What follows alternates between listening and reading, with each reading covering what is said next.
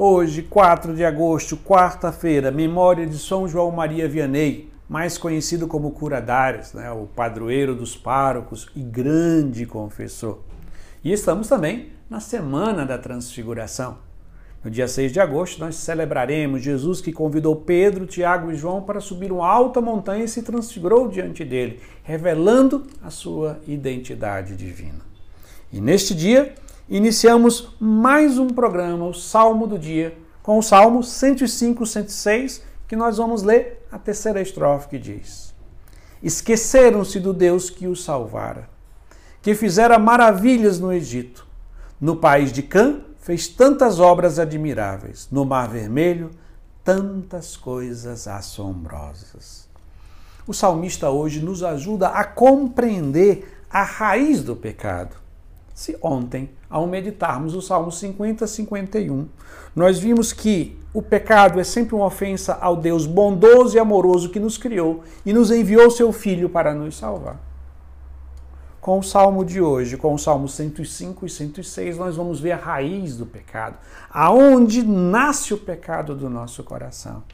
O nosso coração é, alimenta o pecado por meio do seu egoísmo é a centralização em nós mesmos, termos a nós como centro e não Deus como centro da nossa vida, que faz acontecer o que o salmista diz: esqueceram-se do Deus que os salvara. O egoísmo gera essa ingratidão. Por quê? Você fica esquece-se de Deus. Porque quando o nosso egoísmo o que é que faz? Faz com que a gente ache que nós somos o centro do universo e que os nossos problemas, as nossas necessidades, as nossas alegrias são as coisas mais importantes. E por causa deste egoísmo, nós esquecemos de Deus. E quando nós esquecemos de Deus e de suas obras e de sua obra de salvação, o nosso coração é arrastado para a ingratidão. E a ingratidão é a raiz de todos os pecados práticos na vida. Todas as vezes que nós pecamos é porque antes nós esquecemos de Deus, nos tornamos ingratos e pela ingratidão, porque deixamos de dar a glória e o louvor que é devido a Deus. O nosso coração é atraído, é arrastado, ou usando a linguagem de São Paulo na carta aos Romanos, o nosso coração é entregue às paixões mais vergonhosas. Isso, tudo isso é porque nós esquecemos as obras de Deus. Peçamos hoje ao Espírito Santo. Jesus no Evangelho vai dizer que o Espírito Santo é a memória da igreja. Ele que nos fará lembrar todas as coisas. Pensemos que o Espírito Santo nos ajude a lembrar quem é Deus e tudo que Deus fez por nós.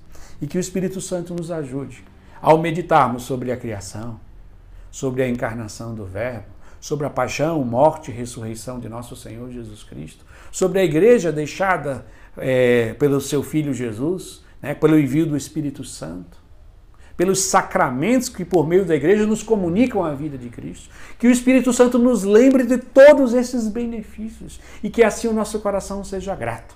E quanto mais grato o nosso coração é, mais longe ele está do pecado. E assim concluímos rezando mais uma vez a terceira estrofe do Salmo 105, 106, que diz: Esqueceram-se do Deus que os salvara, que fizera maravilhas no Egito no país de Cã, fez tantas obras admiráveis. No Mar Vermelho, tantas coisas assombrosas. Amém.